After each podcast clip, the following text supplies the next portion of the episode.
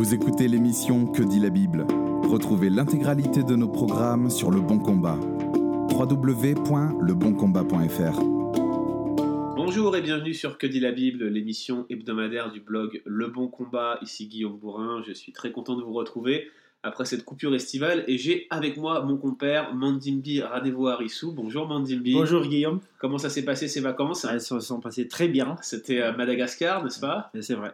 Et mon, mon petit doigt me dit qu'il y a un événement heureux qui s'est produit durant l'été. Oui, bien euh, sûr. je ne m'abuse, qu'est-ce qui s'est passé Euh, ben, je me suis ma- marié avec. Et, euh, voilà. Félicitations, hein, je crois que tous les auditeurs se joignent à moi pour, pour te transmettre toutes nos félicitations à toi et à ta charmante épouse. Alors en plus, on a une question euh, cette semaine qui nous est adressée par un cher ami du blog qui s'appelle Laurent. Laurent qui habite en région parisienne, qui est euh, un lecteur assidu et régulier du Bon Combat et qui participe aussi à toutes les formations, les formations transmettre dont la prochaine aura lieu en novembre.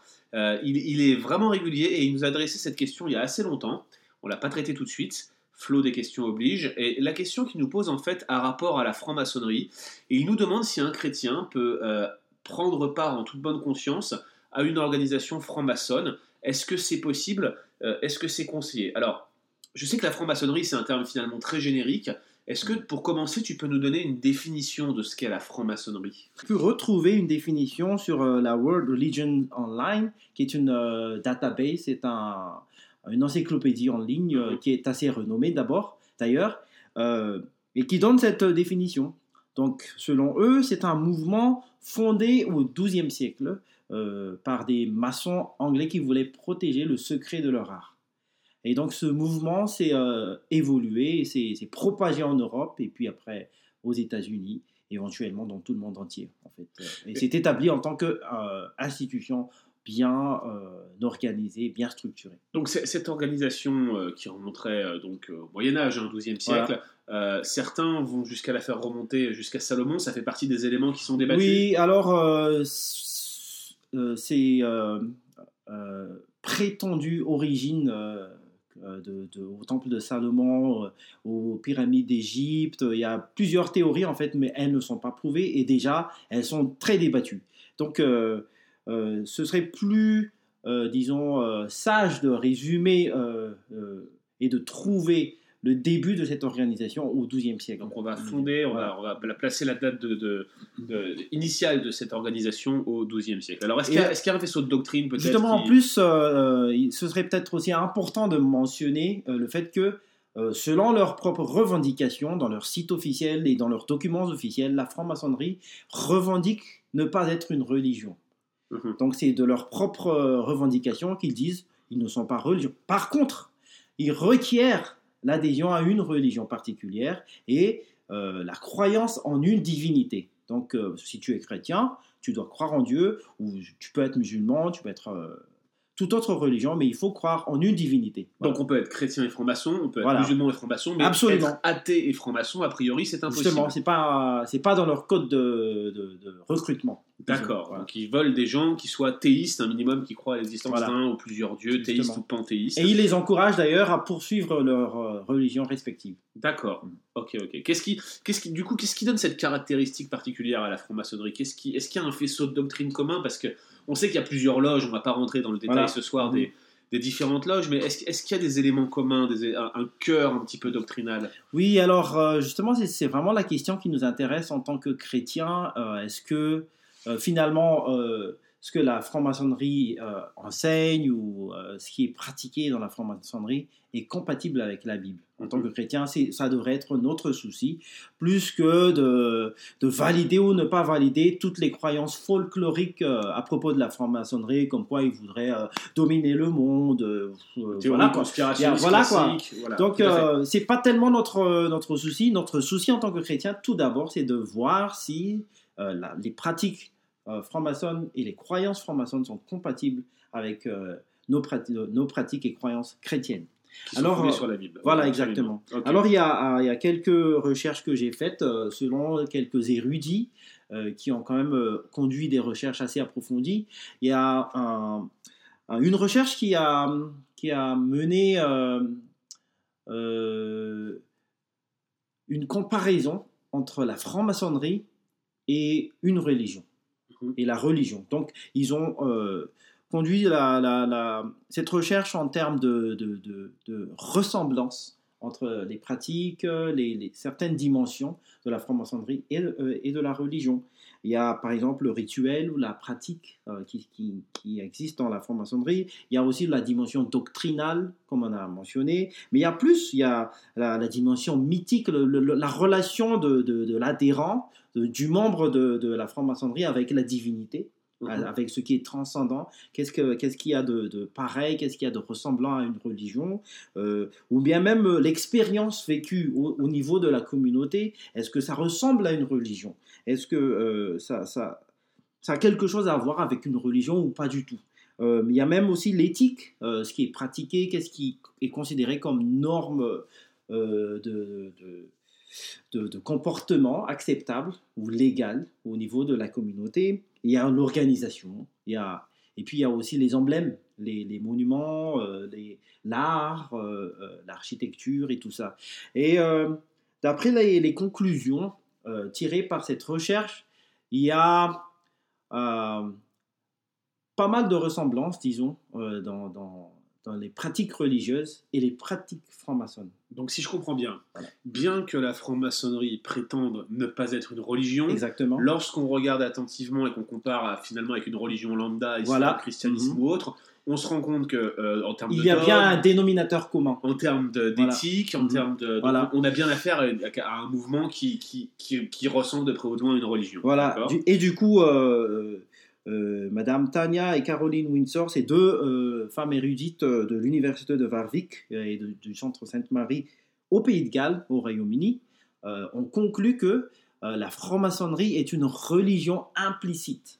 Ok. Donc, qui n'est pas ouvertement une religion, mais implicitement à des pratiques et des normes religieuses.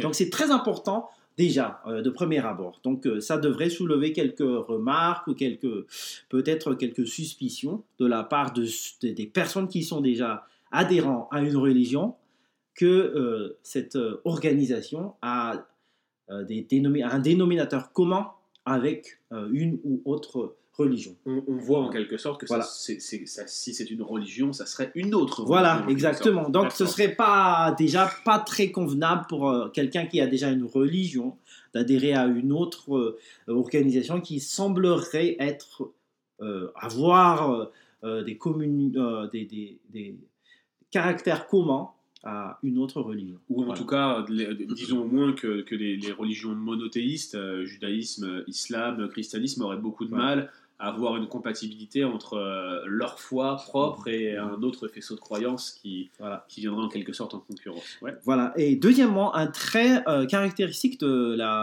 l'organisation franc-maçonne, c'est, euh, comme tout le monde le sait, c'est le caractère élitiste et ésotérique de, cette organisation. Bon, élitiste, tout le monde, je pense que tout le monde connaît ce mot. Ça veut dire que ça, il vise euh, principalement l'élite intellectuelle et sociale pour avoir euh, une force, pour, pour être soudé et uni et euh, avoir les moyens. Donc vraiment, c'est, cette organisation est à caractère élitiste. Deuxièmement, à caractère ésotérique, c'est-à-dire, bon, le mot ésotérique, ça, ça, signifie, ça vient du grec ésotéros, qui signifie de l'intérieur, interne qui signifie en fait euh, qu'il y a une connaissance réservée à ceux qui sont initiés, euh, c'est-à-dire les membres euh, de l'organisation, et qui n'est pas partagée par les autres exotéros, qui, sont, qui sont à l'extérieur. Donc il y a cette connaissance protégée. D'ailleurs, c'est vraiment à la base de, l'identité même des maçons qui voulaient protéger leur art, leur art de la maçonnerie, et qui ne voulaient pas propager cet art à n'importe qui. Voilà, mais à, sûrement un cercle d'initiés, un cercle de membres euh, que maintenant on appelle les maçons et les, la fraternité. Donc en quelque sorte, on a affaire à une religion d'initiés. Ça, nous fait penser un peu à la gnose que les premiers chrétiens combattaient et qui, qui, euh, qui, laissaient euh, euh, penser qu'on pouvait accéder à la divinité par le moyen d'une connaissance plus grande. Cachée, ouais, exactement. Euh, mais je ne dirais pas qu'il y aurait une connexion directe. D'accord. Mais il y a, un, écho. voilà, exactement. disons un écho, une ressemblance, disons, avec la, religion gnostique. Et donc, ce qui est intéressant, Guillaume, c'est que cette connaissance interne et protégée, ésotérique, est la clé pour la réussite et de façon ultime la clé pour une vie éternelle des francs-maçons. Donc, sans, sans regarder ni sans, sans, sans, considérer la provenance religieuse de chaque maçon, de chaque franc-maçon à l'intérieur de l'organisation, si euh, chacun d'eux s'applique à rechercher et à appliquer cette connaissance qu'ils qui, possèdent, euh, c'est-à-dire leur connaissance euh, secrète, ils arriveraient à une vie éternelle, heureuse et garantie. Donc c'est vraiment, il y a une dimension doctrinale dans, dans le fait euh, d'appartenir à la, à la franc-maçonnerie. Donc euh, déjà, là, on peut carrément dire que c'est une euh, doctrine qui va à l'encontre des doctrines bibliques. Absolument. pour un chrétien, il est clair qu'il n'y a d'autres moyens de salut et d'avoir la vie éternelle qu'en Jésus-Christ, qui est le chemin, la vérité et la vie. Donc ça, par contre, c'est vraiment une doctrine qui, qui est clairement contraire à, l'enseignement biblique. Donc ça, c'est un, un, énorme euh, point qui devrait être soulevé quand un chrétien euh, veut adhérer à, la franc-maçonnerie. Maintenant, il y a quand même une, euh, une remarque pertinente par rapport à cela, c'est que les doctrines franc-maçonnes ne sont pas toutes enseignées d'un seul coup. C'est pas uniforme. Voilà, en plus, il y a un degré. Il y a un degré, euh, je pense que euh, si je me trompe pas, le, plus haut degré, c'est le 32e degré. Euh, quand tu entres dans la franc-maçonnerie, tu entres en degré et tu, au fur et à mesure que tu évolues, tu, tu reçois de plus amples informations sur la connaissance secrète des maçons et du coup, tu évolues aussi dans, dans, dans, dans la doctrine. Et donc, il y a de façon très intéressante euh, en 93, il y a eu une petite controverse euh, ici aux États-Unis même euh, par rapport à la relation de l'Église ou des membres d'Église et de la franc-maçonnerie. Car, par exemple, Guillaume, nous sommes dans une institution des baptistes du Sud aux États-Unis. En 93, ils ont mené une enquête et ils ont voté par rapport à, cette, ce, à, ce, problème de la franc-maçonnerie. Imagine-toi qu'en 93, après un an d'investigation, euh, les baptistes du Sud ont, voté que l'adhésion d'un chrétien particulier à la franc-maçonnerie relève de sa compétence individuelle et personnelle. Donc euh, il n'y avait pas eu d'interdiction ni de, recommandation par rapport au fait d'adhérer ou pas à, la franc-maçonnerie. Alors ça, c'est le genre d'information qui va faire agiter certains de nos auditeurs qui vont tout de suite penser que c'est parce que les, certains grands pontes hein, des baptistes il, du Sud... Il faut euh, quand même savoir aussi que dans ce temps-là, il y avait euh, énormément de débats et de, de, de hauts et de, de bas. Oui, c'était les débuts de la résurgence voilà, euh, Au sein des baptistes du Sud qui, qui ont même nié, certains, la plupart, peut-être même la majorité des baptistes du Sud ont, nié l'inhérence de la Bible.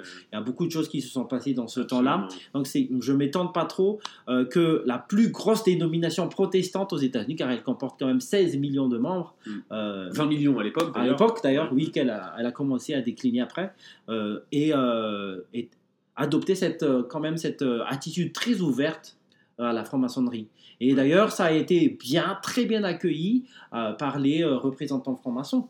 Mm. Ils ont euh, applaudi ce, vote et euh, cette ouverture par rapport à, l'organisation. compte tenu des, décisions récentes, le, fait que dans les années 2000, il y a eu un vrai repenti euh, par rapport à l'esclavage, les, données sur l'inhérence de la Bible, mm. on peut supputer, sans l'affirmer, que si un tel vote avait lieu aujourd'hui avec le, leadership le, le résultat serait différent. Très probablement. Néanmoins, je, pense qu'on peut dire tous les deux qu'on se distance un peu. Euh, de toute façon, c'est clair. On se distance de cette prise Et d'ailleurs, je, soit dans une faculté. Je, voudrais te mener à ton attention, à, l'attention de nos auditeurs, euh, le témoignage ou même euh, un, article écrit par deux membres, ex-membres, disons, de la franc-maçonnerie ici aux États-Unis, qui ont écrit pour un article euh, au journal de, de Master Seminary en Californie. Donc John MacArthur. hein, Voilà, exactement. Euh, ça, c'était en 94, un an après euh, la décision euh, des, des baptistes du Sud. Alors, c'est monsieur Eddie Field, père et fils. Attention, hein, c'est deux personnes. C'est Oui, c'est la même famille. C'est le père et le fils qui étaient membres euh, de la franc-maçonnerie. Et le père, à ce qu'il paraît, était membre au 32e degré.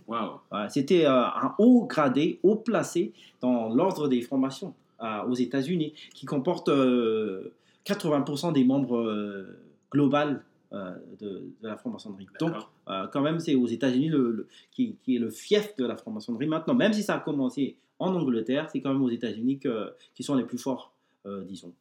Euh, et donc, d'après euh, l'analyse de ces, de ces deux personnes, Eddie euh, Fields 2 et son fils Eddie Fields 3, euh, ils, ils- affirment complètement et sans équivoque l'incompatibilité de la sotériologie franc-maçonne à la Bible. Donc les doctrines du salut. Les doctrines du salut, euh, euh, comment, comment devient-on, euh, comment en- entre-t-on au ciel et comment devient-on un homme épanoui et, et comment on succède. Euh, pardon. On a du succès. On a, on, a, on a du succès dans la vie, pardon. euh, Et, Et euh, euh, fait les anglicismes.